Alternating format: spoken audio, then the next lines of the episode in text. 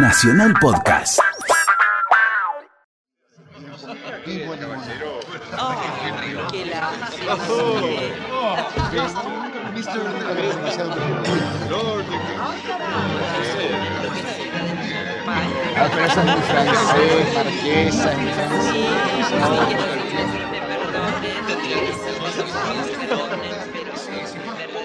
Despacho del hijo del multimillonario.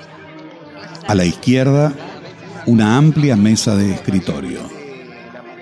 A uno y otro lado, pizarras donde se leen cálculos. La acción transcurre a fines de la segunda década del siglo XX. La pared del fondo, de cristal, deja ver chimeneas apretadas como lanzas que despiden fuego y humo en chorros desmelenados. La música que oímos proviene del piso de arriba. A la derecha, un escritorio más pequeño donde está trabajando un escribiente. Casi sin que éste lo advierta, el señor Blanco se acerca a él y pone una mano sobre su hombro. Eh, eh, disculpe, no, no lo oí entrar. Medias suelas de goma. Hermosa música. ¿Qué desea? Parece que arriba estamos de fiesta. De fiesta de boda, sí. ¿El jefe? La hija, con el oficial. Ah, la hija del jefe. Aquí no hay ningún jefe, señor. Eso es interesante, sin duda. ¿Y, ¿y esos cálculos? ¿Escala de salarios? Aquí no hay escalas de salario, señor. Realmente conmovedor. Un establecimiento de gigantescas dimensiones, como este, sin escala de salarios. Trabajamos y repartimos. Qué bien. Según leo aquí, estas cifras indican un plan de distribución de las ganancias. un invento del jefe, que no quiere ser jefe. Porque no quería ser más rico que los demás, señor. Ah, así que era rico. Es el hijo del multimillonario. Entiendo, entiendo. Llegó hasta la periferia de la riqueza y se vuelve hacia el centro, hacia el corazón. ¿Y se puede saber qué producen? Sí, sí, señor. Gas. ¿Por qué sopla en el hueco de sus manos? ¿Tiene frío? Me parece que usted no ha oído decir nada del gas que fabricamos. Es un combustible especialísimo. Han sido superados el carbón y la energía hidroeléctrica. El gas que elaboramos en nuestra fábrica alimenta la técnica del mundo. Solo aquí se lo produce. Entonces debe ser por eso que la pobreza está abolida. Y se lo debemos exclusivamente al fruto de nuestro trabajo. ¿Y si el gas alguna vez... El gas nunca faltará. El trabajo no puede detenerse ni una hora. Trabajamos para nosotros, no para bolsillos ajenos. No hay huelgas. No me refería a eso, amigo. Quise decir, ¿qué pasaría si alguna vez el gas estallara? Eh, eh, No, no, no se moleste. Se lo contestaré yo. Si el gas estallara, sobrevendría el terror blanco. Hermosa música. escuche, señor. Señor. Desapareció. Señor escribiente. Esto es muy extraño. Muy extraño. Señor escribiente. ¿Qué, qué- qué hace usted aquí? Perdone, no lo oí entrar. Los obreros solo vienen aquí el día de pago. Hay un problema, señor. Eh, ¿Dónde? En la estación de control. Ingeniero. Ingeniero. pasa? Ingeniero. ¿Qué pasa? El gas se colorea en el manómetro. ¿Se colorea? Muy poco todavía. ¿Y crece? Visiblemente. ¿Color? Rosa claro. ¿Estás seguro? Segurísimo, señor. ¿Desde hace? Diez minutos. No debería avisar arriba. Ay, ¿qué cree que estoy haciendo? Hola, habla el ingeniero. Acaba de llegarme un informe de la estación de control. Sí, el manómetro presenta una coloración. Eh, está bien, yo me encargo personalmente del asunto. Venga conmigo. Sí, ingeniero. Espérenme. Salgo con ustedes. Yo aquí no me quedo. Me lo han prohibido hace tiempo. Vivo en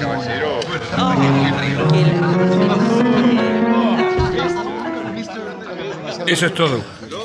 Pero hay motivos como para ¿Alarmarse? Todavía no tengo el informe del ingeniero, pero sería preferible que tú y mi hija se fueran cuanto antes.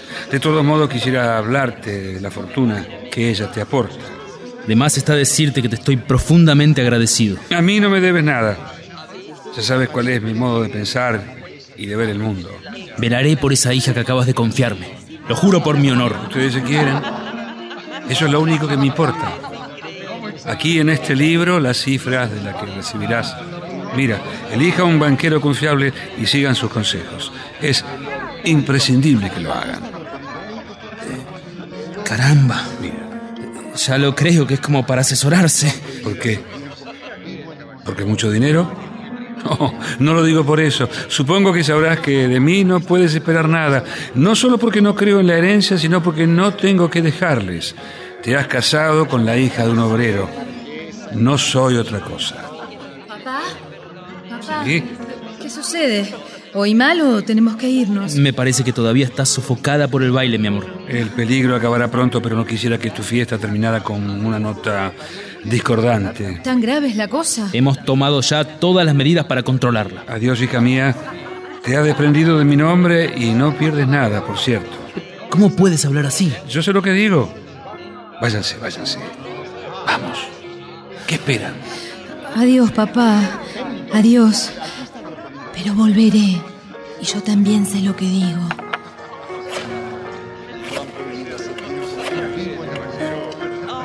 La fiesta se suspende por un accidente en la fábrica.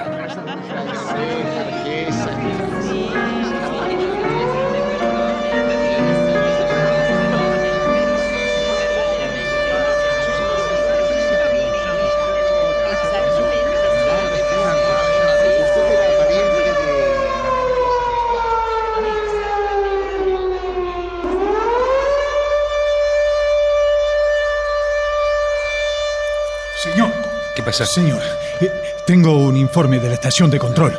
El gas se colorea cada vez más. Dentro de unos minutos de seguir así, llegará al rojo vivo. ¿Pero qué pasa? ¿Algún desperfecto en las máquinas? Ninguno. ¿Alguna falla en el material? No, no, todo se analiza antes de la mezcla. ¿Pero dónde está el error entonces? Eh, eh, en la fórmula. El error. Dígame dónde está el error. No hay ninguno. El cálculo está perfecto. ¿Pero cómo es posible? El cálculo es perfecto y el gas se colorea en el manómetro.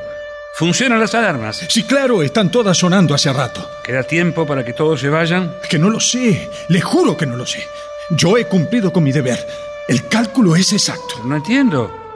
¿Cómo puede ser exacto el cálculo e inexacta la fórmula? Pero que hemos llegado al límite.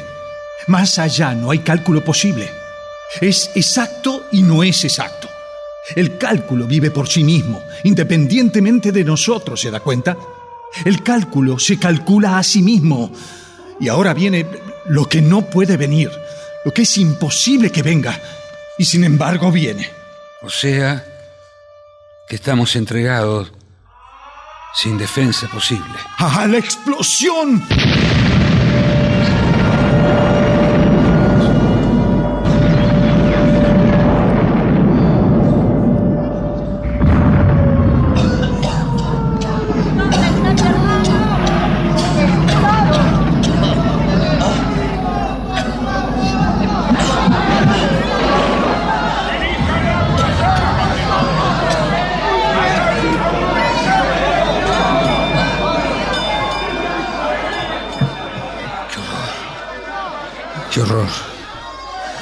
La Tierra sigue temblando.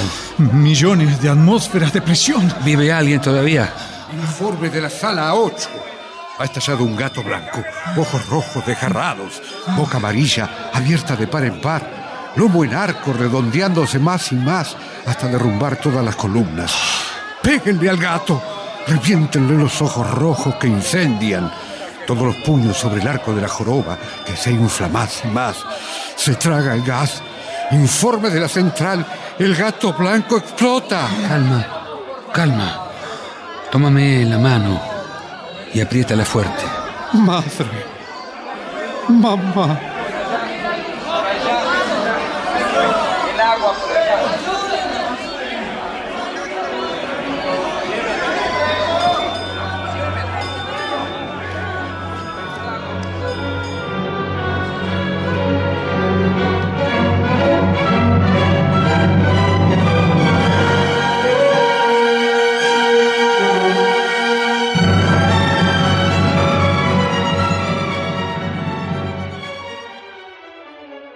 Es el mismo decorado. Ante el gran ventanal se ha corrido una cortina verde. Hay una larga mesa de dibujo cubierta de planos. El escribiente, con el cabello totalmente blanco, está sin hacer nada. Han pasado varias semanas. Al comenzar la acción, el hijo del multimillonario se aparta de la mesa de dibujo y se dirige hacia la ventana. Pensar que desde aquí se veían las chimeneas que parecían rozar el cielo. ¿No le parece que la explosión pasó hace mil años? Yo presentí la catástrofe. Cuando quise darme cuenta había encanecido en un instante. Fue necesario todo este horror para empujarnos mil años hacia adelante. Los obreros persisten en su negativa. No empezarán a trabajar hasta que Hasta usted... que yo lo autorice. Francamente no lo entiendo. Dentro de poco se agotará la provisión en el mundo. Faltará gas. Es curioso. Todo parece indicar que la suerte del planeta está en mis manos. En cierto modo lo está. Tal vez. De usted depende la reconstrucción de la fábrica. ¿Otra qué? ¿Otra explosión? Es que si usted no satisface las exigencias de los obreros, ocurrirá una catástrofe todavía peor. La llama usted catástrofe. Pero no se da cuenta, hombre encanecido. ¿No le parece que el hecho de que todo reventara fue un aviso? Mire, mire, miren los planos en los que estoy trabajando. Por ahora solo mido y pinto. Se lo ve muy nervioso, aunque no tiene nada que hacer. Su mano toma la pluma automáticamente. ¿Por qué lo hace? ¿Es un reflejo? Soy un escribiente. ¿Solo eso?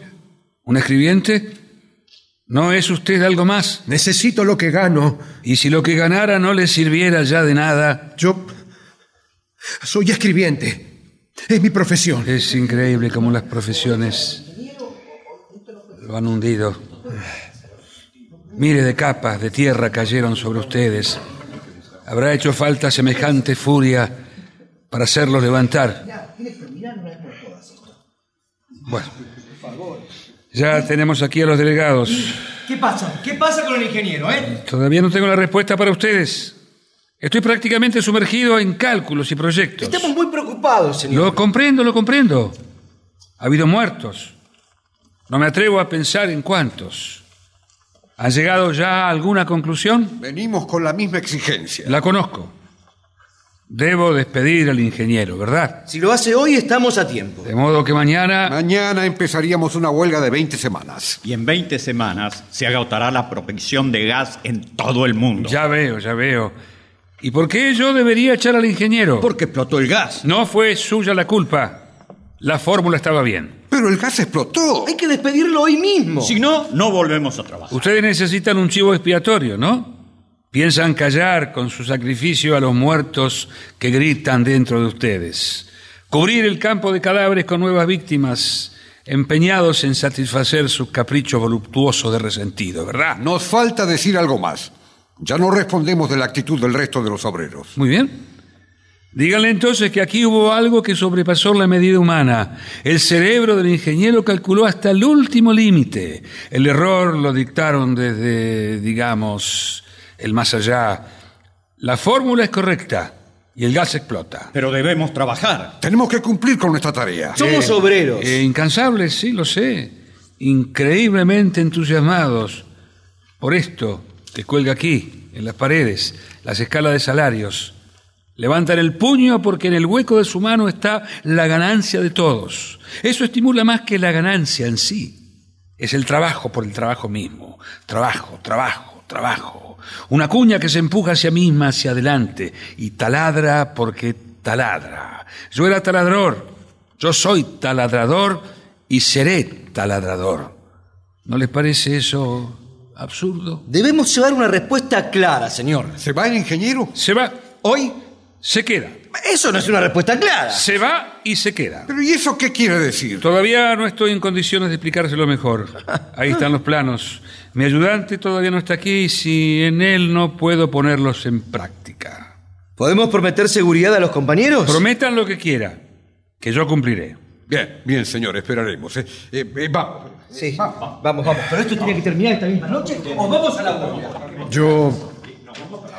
Yo me voy, no tengo nada que hacer. Por ahora. Es que no encuentro nada nuevo que escribir. ¿Y eso no lo estimula?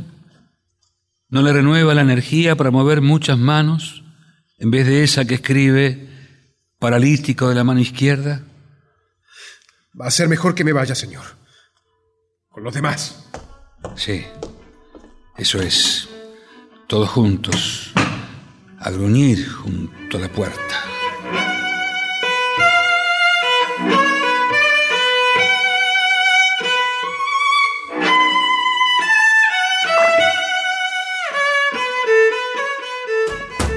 Escuché silbidos a mi paso. Así señalan a la víctima.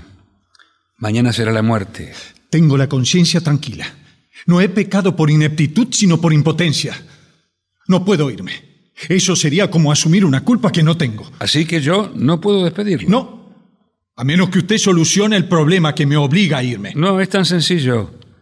A las máquinas se les puede parar, pero a los hombres no. No, no entiendo a dónde quiere ir a parar. Venga, venga por aquí, ingeniero.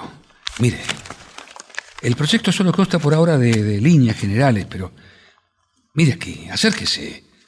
Sí. ¿Reconoce usted el terreno? Sí, claro, es la fábrica. A ver, ¿y, y- y estos círculos amarillos qué serían? ¿Que los nuevos departamentos? Tan pequeños. ¿Las líneas verdes? Vamos, vamos. Ah, esas líneas, las vías de ferrocarril. No, no. Vamos. Usted que calcula tan bien. ¿Qué pasa? Lo perturban los colores. Las líneas verdes son calles bordeadas de árboles, los círculos amarillos plazas y estos rectángulos azules instalados en ellas, casas con pequeños terrenos propios, acogedor. ¿No ve estas magníficas avenidas hacia afuera que apuntan a conquistar en otras comarcas el regreso de los hombres hacia nosotros mismos? No, no, no, no entiendo. Eh, eh, dígame, ¿usted piensa levantar la nueva fábrica en, en otra zona? La fábrica se destruyó a sí misma, ingeniero. Y es por eso que estamos despedidos.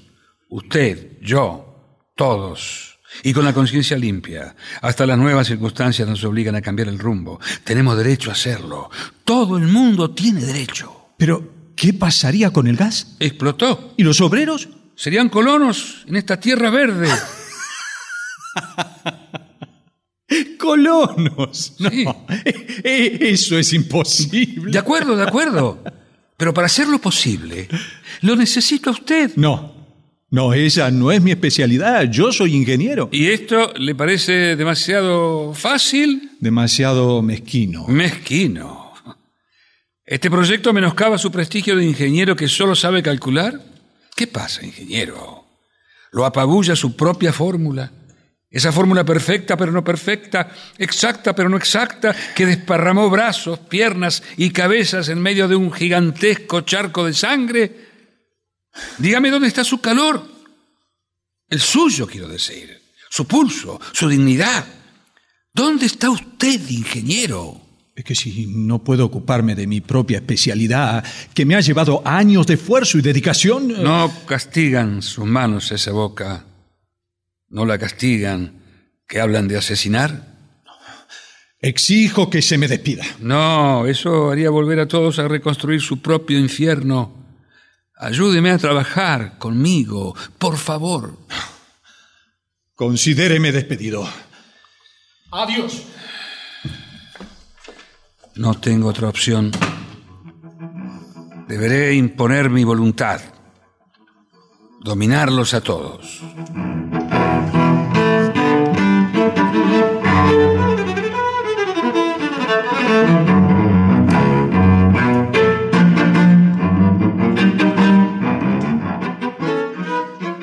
La escena transcurre en un aposento ovalado.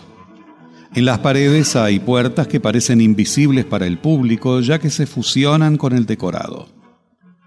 Por una de ellas entrarán los elegantes señores negros del trabajo.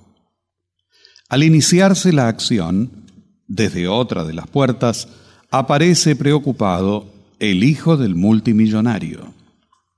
Casi enseguida y por el extremo opuesto, lo hará su yerno, el oficial, más preocupado todavía. ¿Molesto? ¿Pero qué haces aquí? ¿Y mi hija? ¿Vino contigo? Ella no pudo acompañarme. ¿Está enferma? No, no sabe nada de mi presencia aquí. La perspectiva es terrible. La fábrica de mi padre es solo un montón de escombros. Comprendo que estás agotado de tanto trabajar y, y sé que ahora tienes una reunión de junta, pero necesito que me concedas una entrevista ahora mismo. Te escucho, te escucho. Ahora para mí todo tiene la misma importancia. Te lo agradezco. Se trata de... de salvarme. ¿De salvarte? ¿De qué? De la expulsión. De la deshonra. ¿Pero qué estás diciendo? Deudas de juego. ¿Qué? Eso. Deudas de juego. Y tengo plazo hasta mañana para pagarlas. Bueno, pues con tomar el dinero de la fortuna que ahora es tuya... Es que ya no existe. ¿Cómo que no existe? No es posible que se haya agotado. Jugué y perdí. Quise compensar las pérdidas y especulé, pero las especulaciones fracasaron. Ahora si no pago, solo me queda la pistola reglamentaria. Y yo soy tu último recurso. Me resulta muy difícil pedirte algo después de haberte defraudado tanto, pero no sé qué hacer. Merezco tus reproches y, y no encuentro las palabras para pedirte perdón. No tengo ningún reproche que hacerte. Tu bondad me avergüenza más aún. Te prometo. No que quiero juramentos. Me debo a ti por entero. Porque no voy a prestarte nada. No es posible que quiera mi perdición. Aunque quisiera, no podría ayudarte. Te dije en su momento que tu mujer es la hija de un obrero y no te oculté nada. Pero tienes todos los medios a tu alcance. A una palabra tuya los bancos obedecerán ciegamente. Ya no. Vamos, vamos. La fábrica estará trabajando nuevamente en menos de una semana. Estará parada. ¿Parada? Sí. Estuve pensando en otras cosas, ¿sabes? En otros caminos, de otras maneras. ¿No querrías colaborar conmigo? Yo necesito el apoyo de todos. Entiendo. No quieres ayudarme. Al revés. Te necesito. Creo que el hecho de que haya venido es una casualidad afortunada. Eres culpable, sí, pero culpable como soy yo. Y al mismo tiempo somos ambos inocentes. Hoy brota en nosotros la confesión espontánea, mientras afuera nos calumnian. Me es imposible seguirte. No puedo razonar. Desnúdate de ese uniforme ostentoso. Eres el mejor de los hombres. Mi hija es tu mujer. Estoy seguro de que en lo más hondo de ti no hay ninguna mancha. ¿Qué es lo que te enturbia? ¿De dónde vino toda esa locura por el lujo? Pero quiere decir entonces que yo. yo debería renunciar a. a mi carrera militar. No. Te pido que confieses tu culpa y al mismo tiempo demuestres tu falta de culpa. Empuja tus miradas hacia ti mismo y haz que resuena tu voz interior diciendo, disfrazado con este uniforme vacío para toda la vida, una reacción terrible de energía se opera en mí. Me doy cuenta de que me amenaza una realidad que me lleva a la destrucción. Solo dime si quieres ayudarme. Por supuesto que sí. Entonces dame dinero. Me estás pidiendo que te engañe con dinero. No. Ya entendí. Tengo que dejar el servicio. Aunque en realidad no hará falta. Me expulsarán del regimiento. Es- escúchame. El hecho de que yo te abandone provocará un gran estupor. Nada menos que a mi yerno. Y podré capitalizar ese estupor. ¿Te das cuenta? Mi actitud llamará la atención. Los necesito. Y tú me los traerás. Ese será tu mérito. Lo que te enaltecerá. ¿Vienes conmigo? ¿Sí o no? No. No. No hace falta. Entonces, nos vemos después. No pierdo la ilusión de convencerte.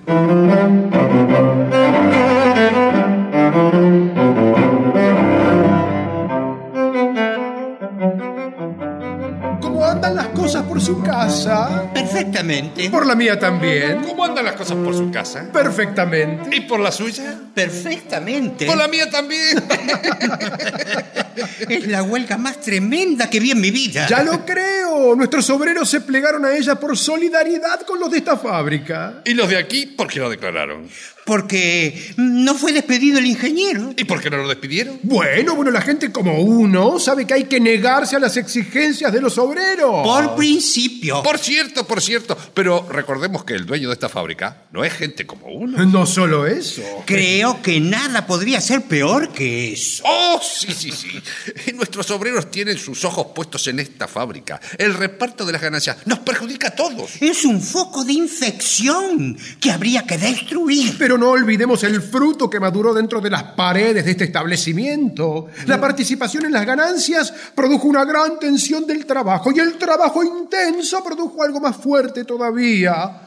Gas. Gas. sea como fuere, necesitamos gas. Exijamos que despidan al ingeniero. Independientemente de los obreros. Eso dejaría totalmente a salvo nuestra dignidad. ¿Dónde está el orden del día? Mm, sobre esta mesa no hay nada. Entonces, solo tocaremos este punto. ¿Estamos de acuerdo? Señores, El, hijo del multimillonario. por favor, tomen asiento, señores. ¿Quién escribe las actas? No, no, no, no, no, no se escribirá nada. ¿Pero cómo? Una sesión sin actas. Así es. Todo será tratado verbalmente. Dada la trascendencia del tema. Propongo la publicación del acta. A votación, a votación. ¿Quién está a favor? Yo. Todos contra uno. No, no. Eso me hace demasiado poderoso. Los acosaría. Y solo quiero convencerlos. Pero si nuestras discusiones. No pretenden otra cosa. Que buscar un entendimiento. Ah, ah, ah, ah, de modo que quieren pactar conmigo. ¿Y puedo saber en qué calidad de qué?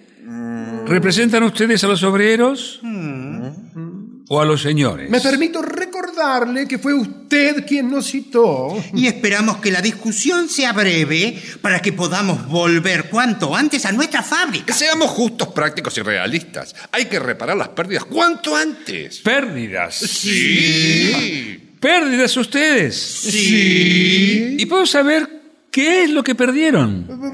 Bueno, nadie le nadie escapa se que... le Usted no prende en Usted no- track, nosotros. De más está decirle que además... El trabajo está detenido. Dejar de ganar es perder. Los obreros están en huelga. Ah, lo sé.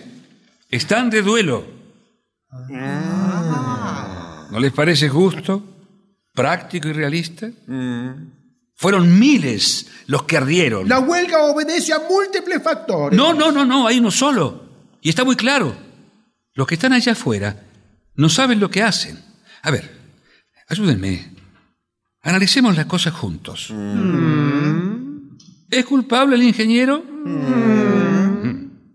¿Su fórmula estaba mal? ¿Y por qué motivo sería despedido? Hay que admitir que la fórmula está aprobada. Hay que admitir que su validez está demostrada. Hay que admitirlo. Ah, entonces lo reconocen entonces. Lo que reconocemos es que el ingeniero no es, en todo caso, lo más importante. Podríamos tener la misma fórmula y otro ingeniero. Así se termina la huelga de una vez. No, no, no, no, no, no es posible. No es posible que se hayan olvidado. Ya dejó de zumbar el estallido en sus orejas. Ya asentamos la catástrofe en nuestra cuenta. Y pasamos a otro folio. Con la misma fórmula. Bueno, quizás se prolonguen los intervalos. ¿Y cuántas veces más necesitarían? ¿Cuántas? ¿Dos? ¿Tres? Y conoceremos la frecuencia con que se produce. La técnica del mundo no puede detenerse. Y depende enteramente Que depende del gas. de mí. El gas. Soy yo. ¿Soy yo entonces el impulso que lo mueve? ¿Ese es mi poder? ¿Mi voz está por encima del horror y del placer? ¿Hay ante mí sentencias, una alternativa de vida y muerte? Yo le digo que no, no, no y mil veces no. No es posible que un hombre, un solo hombre, decida semejante cosa. ¿Y entonces qué? Pero no se dan cuenta de que entre las ruinas solo puede abrirse un único camino. Un camino diferente en todo caso. Es como si a la Tierra le hubiera crecido una corteza nueva. Es su eterna ley de evolución. ¿Hacia dónde? Nunca volverán a humear chimeneas aquí. Jamás retumbará el alarido de las víctimas en una explosión ineludible. ¿Y la fábrica? ¿Y la reconstrucción? ¿Y el gas? Nada de fábricas, nada de gas, nada de reconstrucción. Yo, yo no cargo con esa responsabilidad, no. Y nadie puede cargar con ella. ¿Usted está insinuando que debemos renunciar al gas? Debemos renunciar a tener más víctimas humanas. No se trata aquí de personalizar. Nuestras pérdidas personales no tienen la menor importancia. Pero usted está planteando un cercenamiento mundial de la producción. Usted produjo el mayor desarrollo de la técnica. Y ahora debe darnos gas. ¿Usted lo creó? Ahora nos lo debe dar. Soportamos su temible método de hacer que los obreros participen de las ganancias únicamente por el gas. Ahora exigimos gas. Mm. Terrible, sí. Ya lo aprendí. No hice más que recorrer el mismo camino de ustedes, solo que anduve un poco más rápido. Puse la ganancia de todos en manos de todos. No se debió descubrir la fórmula entonces. Era inevitable que se descubriera. Ya estaba desencadenada la furia del trabajo, un ímpetu que arrastraba el límite. ¿No podría lograrse una moderación del ritmo? No, no, no. Dijo, Dijo no. No, y no. No aconsejo volver a un grado menos de movimiento. Hay que seguir adelante, adelante. Que no prenda en nosotros ninguna cobardía. Somos hombres, seres de extrema energía. ¿No lo hemos demostrado acaso? ¿No avanzamos alevosamente hacia la última posibilidad? Pues bien, seamos coherentes con nuestra propia valentía. Sigamos, sigamos avanzando, pero esta vez en el sentido opuesto. Entonces, no hay ninguna duda. Usted quiere suspender toda la producción. Ah, sea honesto y contéstenos. ¿Usted pretende engatusarnos? Con semejantes panfletos. Doy el ejemplo en mi propio lugar de trabajo. No se engañe, usted no tiene los medios suficientes como para encarar semejante proyecto. La ganancia anterior alcanza y sobra. Con ella se puede aguardar el tiempo necesario como para ver que esta nueva actitud se propague. Si busca seguidores va a tener que esperar sentado. ¿Acaso no les hace falta gas? Sí. Sí. Los podría obligar, pero no quiero hacerlo, porque es indigno. Ustedes son los grandes de la tierra, los señores negros del trabajo. Levántense, levántense y vengan. Proclamaremos que se ha cumplido el fin de este tiempo y se avecina otro. ¿Ustedes opinan lo mismo que yo? Por cierto. Por cierto, por cierto. Bien, concederemos un plazo hasta la noche. Si hasta entonces no se nos comunica que el ingeniero ha sido despedido, apelaremos al gobierno. Vamos. Vamos. Vamos.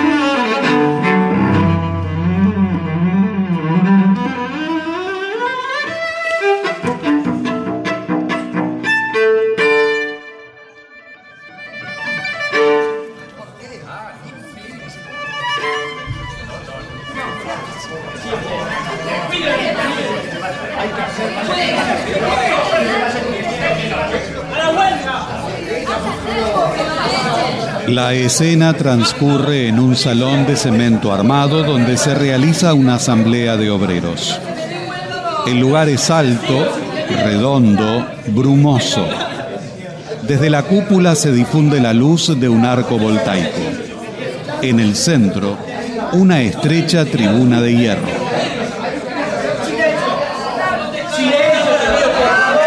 Hagamos un poco de silencio, señores. Silencio, por favor. Hagamos silencio. Hay una lista de oradores, ¿no es cierto? Bueno, ¿a quién le toca hablar primero, eh? Bueno, a ver, hable, que hable, que hable la hermana entonces. Sí, hable. hablaré de mi hermano, señores. Hable, hable, señora, hable. Señores, escúchenme. Hablaré de mi hermano. Bueno, adelante. Yo tenía un hermano que jugaba junto a mí, que construía castillos de arena con las dos manos. Unos castillos de arena que se derrumbaron cuando empezó a trabajar, porque su trabajo Su trabajo solo le exigía una de sus manos, la que apretaba. Sí, señores, la que apretaba, alzaba y bajaba la palanca minuto tras minuto. Nunca cometió un error. La mano contaba con la cabeza, que solo obedecía la mano. Eso quedó de mi hermano. ¡Solo eso! ¡Solo eso quedó! Cierto mediodía, cierto mediodía cayó el rayo. Por cada una de las grietas se filtró la corriente del fuego. Y entonces la mano también fue deshecha por la explosión.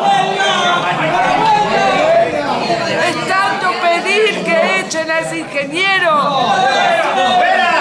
¡Que se vaya el ingeniero! Mi hermano, mi hermano, solo está vivo en mi voz, señores. No trabajen mientras el ingeniero no salga de la Señores, señores, señores, por favor. Señores, ¿quién sigue la lista? A ver, ¿quién? Bueno, a ver, que hable, que hable, por favor, señores. La madre, a ver. ¿quién La explosión pulverizó al hijo de una madre. ¿Qué fue lo que pasó? ¿A quién mató el fuego? ¿A mi hijo? No lo sé. Yo no pude reconocerlo. Lo enterré una mañana muy temprano, la primera vez que salió para la fábrica. Dos ojos que quedan rígidos de mirar el manómetro son un hijo. Claro que no, señora. Soy madre y sé que lo que nace con dolor se pierde con pena. Soy madre y no me quejo. No soy yo, es mi niño quien habla desde mí. Ahora muerto vuelve a mí y me dice, madre, tú no estabas conmigo, no hiciste añicos el manómetro. Pero ¿por qué no lo destruyó él mismo? ¿Por qué pudo trabajar todo y exigir nada? Aquí tienen a una madre y allí a un ingeniero. Señores, señores, por favor, ahora ¿a quién le toca hablar? A ver. Yo, ¿A quién? yo, ¿A quién? Bueno, a ver, que hable, que hable la mujer, por favor. Señores, silencio. Cierto día hubo una boda. Todos bailaban. Un día entero. Mañana, tarde y noche. Mi marido estuvo conmigo. Un día entero conmigo. Y ese día fue su vida. Boda de 24 horas y piano y baile son pues una vida. ¿Qué más quiere un hombre? ¿Vivir dos días? No, es demasiado tiempo. Una eternidad. La boda es solo una vez. Y la rueda gira siempre. El hombre gira con ella, rueda con ella porque solo tiene un pie. Solo hace falta un pie. Él podría estar vivo, ¿comprenden? Pero el pie lo mantenía sobre la plataforma que giraba. Y vino la explosión. ¿Por qué se llevó al hombre entero? ¿Por qué? No bastaba con el pie, que era todo lo que importaba de mi marido. No te preocupes por él. Yo soy tu marido. Juro que fui abrazado. Estoy tirado sobre los escombros hasta que me manden a su palanca en el lugar de tu marido que está yo. Tu marido está quemado y muerto. Pero sigue vivo. Sí, sigue vivo. ¿No lo oyes gritar? ¡Entrego del ingeniero yo soy tu hijo, madre. Desde sus ojos rígidos por el manómetro, crecí de nuevo. Hice rodar el dinero de la ganancia sobre la mesa. Tú no lo recogiste sobre el delantal y se derramó por el suelo, madre. Calculen, calculen las cuotas en que se reparte una ganancia y súmenlas. A ver, súmenlas todas. Pagan una madre y el hijo de una madre. No hay derecho a exigir por esta deuda el cielo y la tierra. Digan, ¿eh? ¿Acaso existe algún sacrificio igual a ese? No. ¿Puede el sacrificio del ingeniero compararse con el de una madre sin su hijo? Y en cuanto a ti, mujer, es como si tus bodas volvieran el día entero te pertenecerá. ¿No te das cuenta, acaso? A partir de ahora, todos los días, ninguno será para ti. Reaccionemos, compañeros. Tenemos la ganancia, tenemos la ganancia y ninguna vida. Escupamos la ganancia que no sirve de nada ante esta pérdida. Tenemos nuestras bocas de cólera y rebeldía. ¡Sí, gritemos! ¡Fuera el ingeniero!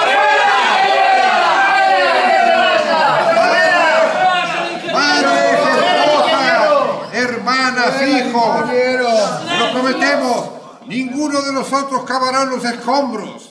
Nuestra decisión es inquebrantable. La fábrica quedará derrumbada como está mientras no pongan a otro ingeniero. Nada de gas con este ingeniero.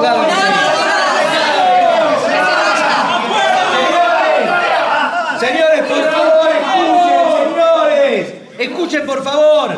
Vayamos frente a la casa del jefe. Del jefe, que no quiere que lo llamemos jefe. Si gritamos aquí, no nos va a oír.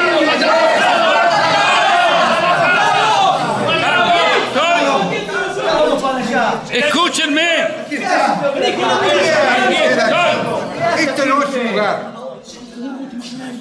No nos dejen hablar. ¿Qué, qué, qué hace acá? Solo Fábrica, les, despejen los escombros. les pido que me escuchen. Les pido que me escuchen, por favor. Estoy, estoy con ustedes desde el comienzo de esta reunión. No me reconocieron porque gritaba con ustedes. Para ti, muchacha. Yo era un hermano como cualquiera. Para ti, madre. Yo era un hijo como cualquiera. Como cualquiera de tus otros hijos. Aquí me tienen. Ahora mi voz está sobre la de ustedes porque en mi garganta crece el último grito que ustedes no lanzaron. Exigen, sí. Exigen. Pero lo que exigen es solo un grano del amor y de exigencias que deberían imponer. Les pregunto, yo les pregunto, ¿qué es el ingeniero para ustedes? No, piensan que él y la explosión son una misma cosa, que la fórmula no dominó el gas y que él fue el ingeniero quien aplicó la fórmula que trajo la explosión. ¿Y quién no? No. Están convencidos de que bastaría con expulsarlo para anular la explosión. Por eso gritan contra él. No saben que la fórmula estaba bien. Estaba y está bien. Está bien hasta el extremo que pueden llegar los cálculos de un ingeniero. Lo saben. Pero igual gritan contra él. Vamos. Griten. Griten con más fuerza. Vamos. Yo sé que no es así. Griten más. Aun con todo lo terrible que fue la explosión, no cambió demasiado las cosas. ¿Acaso había algún hombre intacto en la fábrica? No. Estaban muertos. Escúchenme. Estaban muertos a golpes antes del derrumbamiento. Con un pie, con una mano, con unos ojos abrazados en la cabeza muerta. Estaban mutilados antes. ¿El ingeniero compensa eso? Con toda seguridad que no. Exijan más, más, más. ¡A mi hermano! ¡Hijo! ¡Marido! ¡Oh! Exijan por ustedes mismos que quiero cumplirlo. Son hombres, son hombres en el hijo, en el hermano y en el marido. Nadie es parte. Cada uno de ustedes está completo en comunidad. Agrúpense. Son perfectos a partir de ahora. Después de acabada la última tarea, ahora que se acabó la fábrica de la esclavitud, antes eran esclavos. Salgan de este salón. Pisen la nueva tierra, miren los terrenos, instalen la colonia sobre los campos verdes.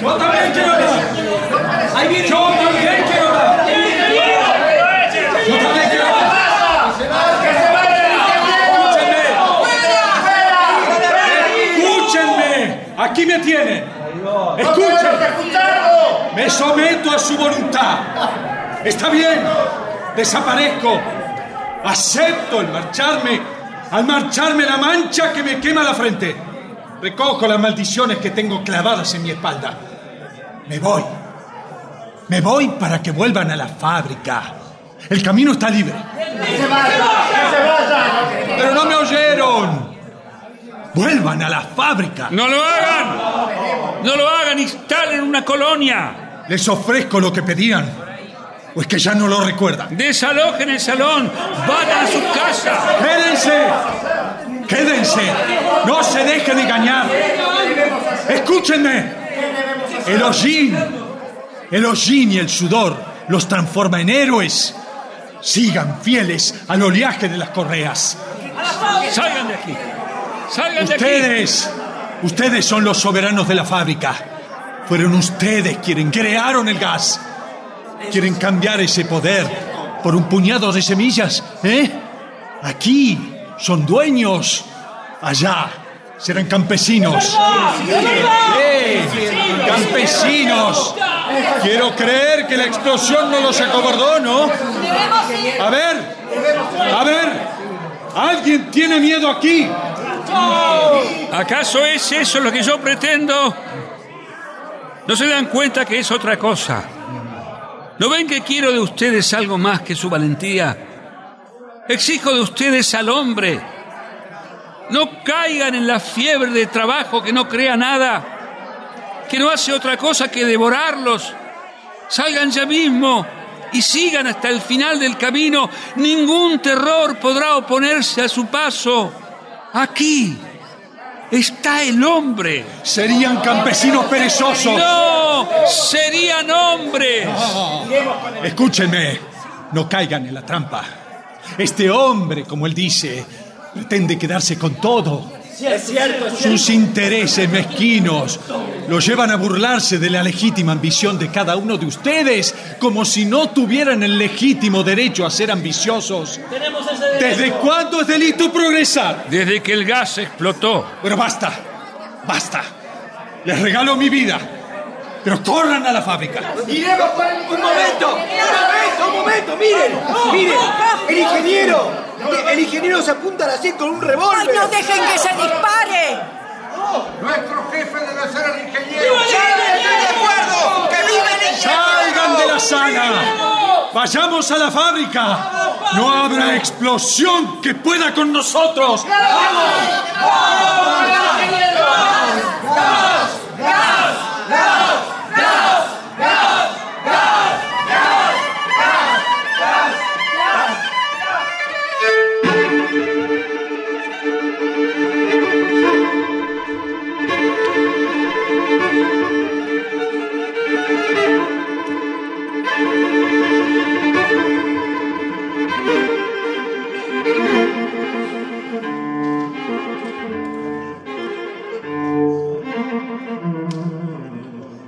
Al correrse el telón estamos frente a la puerta de la fábrica del lado de adentro de la misma.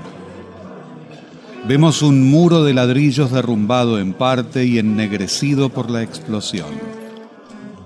En él, una ancha puerta de hierro fuera de sus goznes. Pozos, escombros y un centinela con bayoneta calada que alcanza a divisarse por uno de los huecos del muro. El hijo del multimillonario, con la cabeza vendada, está al lado de un capitán del ejército.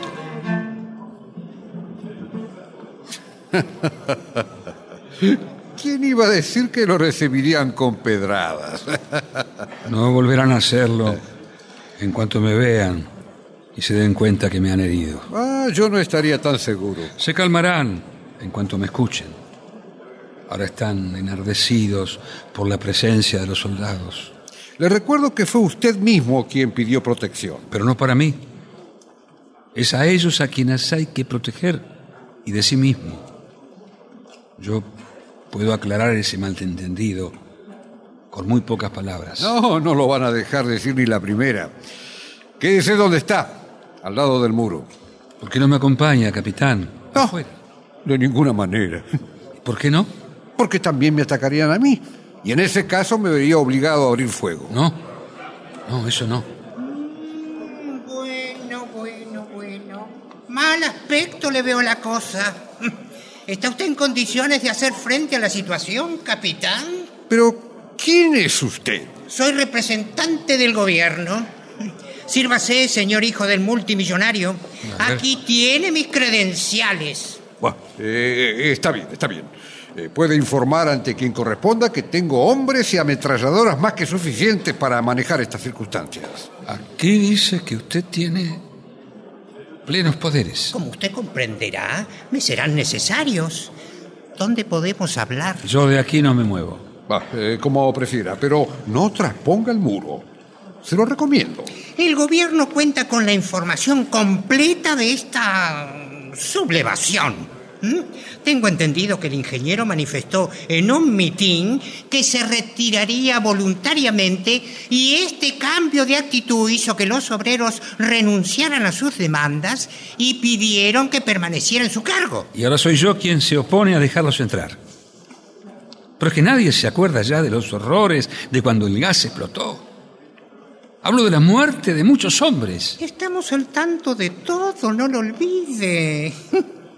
El alto número de víctimas ha producido una verdadera consternación y las autoridades que represento preparan en el Parlamento el correspondiente decreto de duelo. El gobierno cree haber satisfecho con este gesto a usted y a los obreros. El resto de la solución es asunto mío. Permítame decirle que el gobierno se ha enterado de sus posteriores manifestaciones que dan como resultado la paralización poco menos que definitiva de la fábrica.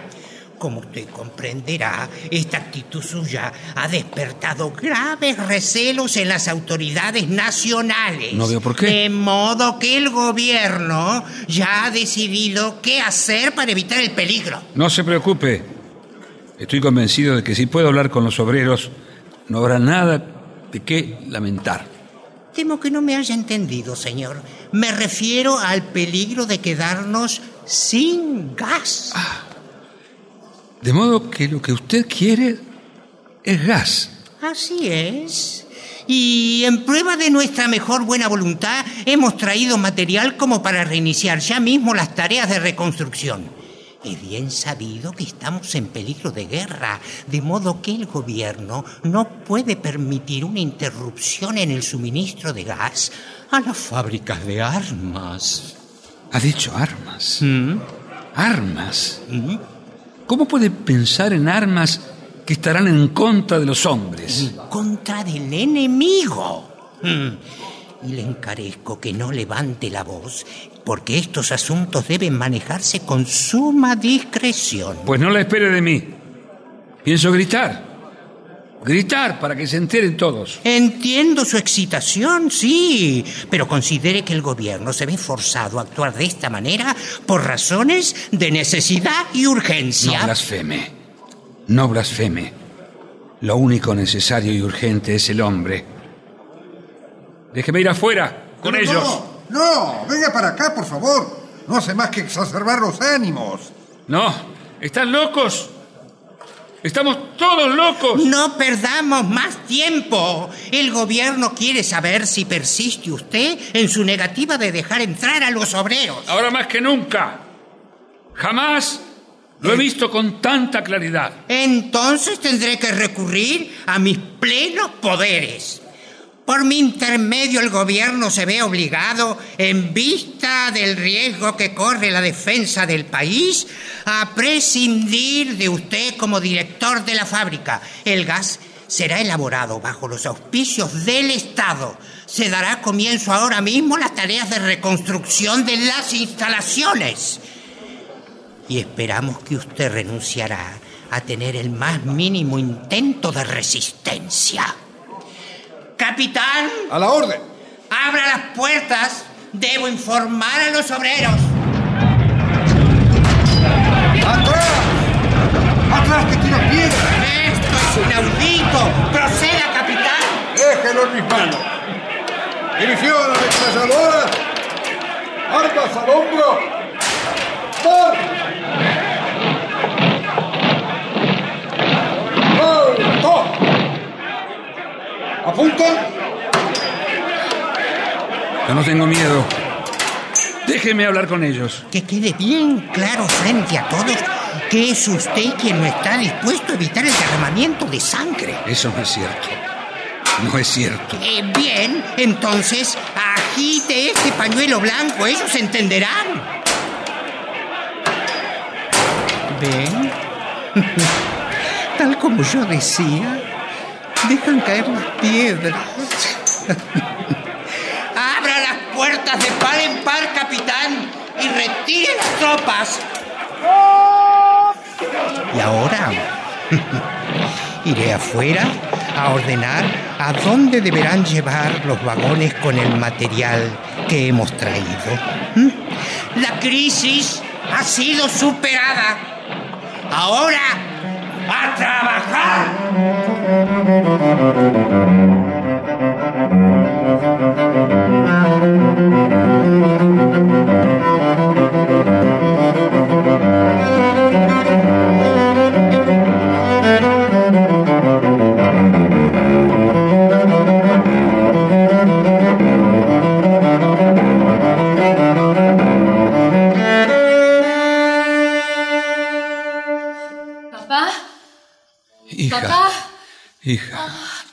Por fin te encuentro. Sí. Estaba tan intranquila. ¿Qué ha pasado? No recuerdo haberte visto tan abatido en toda mi vida. Ay, es- estás herido. Eh, Por favor, no me asustes. ¿Por qué no me respondes? estoy herido. Ah. Sí. Hay piedras que hieren al blanco y al tirador. Hija, Sí. estás de luto. ¿Cómo no estarlo? Mi marido no soportó la vergüenza y se suicidó. Reproches. Piedras en tus manos también. No, no sabes que no. Te han dejado solo. Completamente solo. Como todo aquel que aspira a mezclarse con los demás. Dime al menos si ya pasó el peligro. Quedan hombres, hija mía. Hablo de los hombres que no gritan ni amenazan. Quedan hombres. O el tiempo dio vuelta a la campana y fueron lanzados al espacio. No sé. No me lo preguntes a mí. Sa- ¿Sabes qué? Que no me acuerdo cómo eran. Tranquilo, papá. Ah, Tranquilo. hija, qué bien me hacen tus manos. ¿Ves? Al- algo recuerdo. Sus manos eran como, como estas. Estas que me acarician. Crecen enlazadas y sus brazos estaban unidos al cuerpo, co- como los tuyos. Están unidos. Son partes eficaces de un todo y atesoran un impulso en cada uno. Eso sí puedes preguntármelo a mí. ¿No será que la corriente empuja con demasiada turbulencia e inunda las orillas que no la contienen?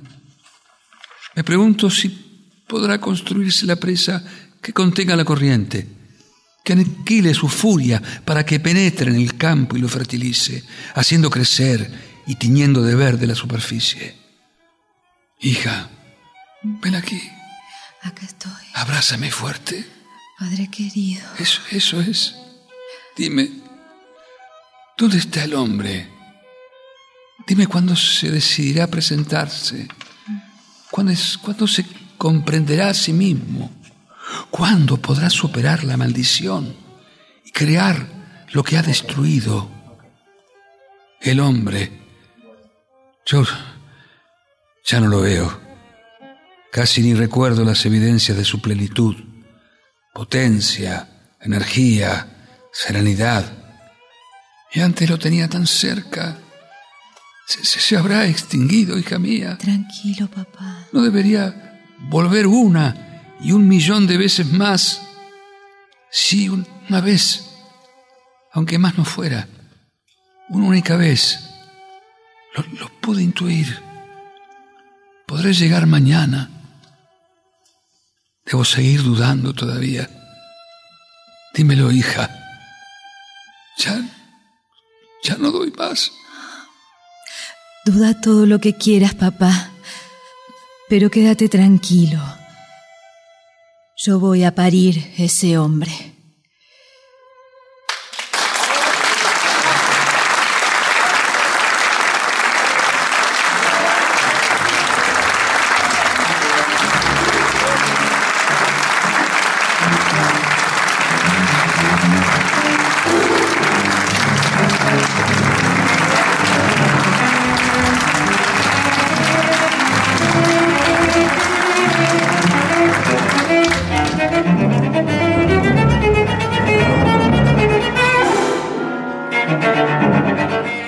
Ha difundido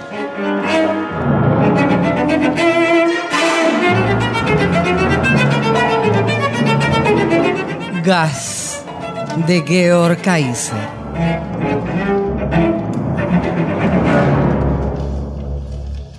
Adaptación Yvonne Fournery.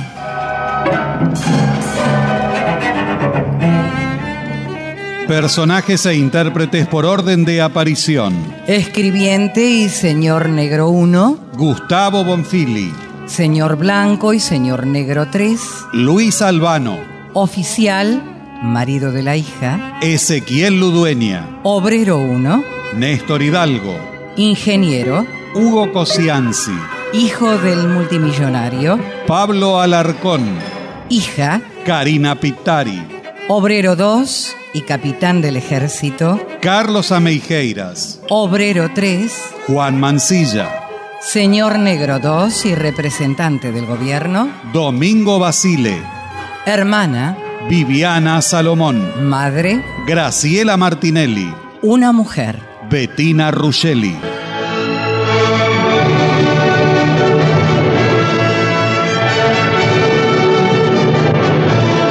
Presentación del autor y relatos Leonardo Lieberman. Locución Marité Reale. Asistente técnico en estudio Claudio Canullán. Diseño de ambientes sonoros, efectos especiales y musicalización Nora Massi. Realización técnica y editor de arte Javier Chiavone. Coordinación de auditorio Patricia Brañeiro. Diseño de efectos en estudio y asistente de producción, Patricio Schulze. Producción y dirección general, Nora Massi.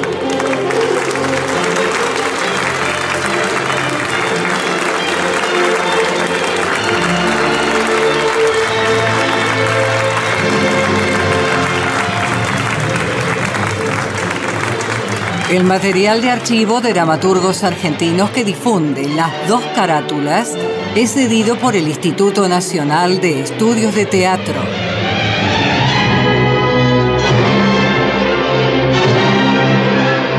Nuestro sitio en internet es www.radionacional.com.ar.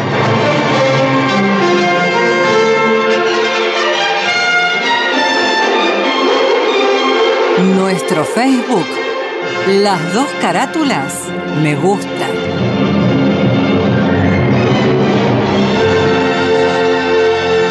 Fue una presentación de las dos carátulas, el Teatro de la Humanidad, por Radio Nacional Buenos Aires, Argentina.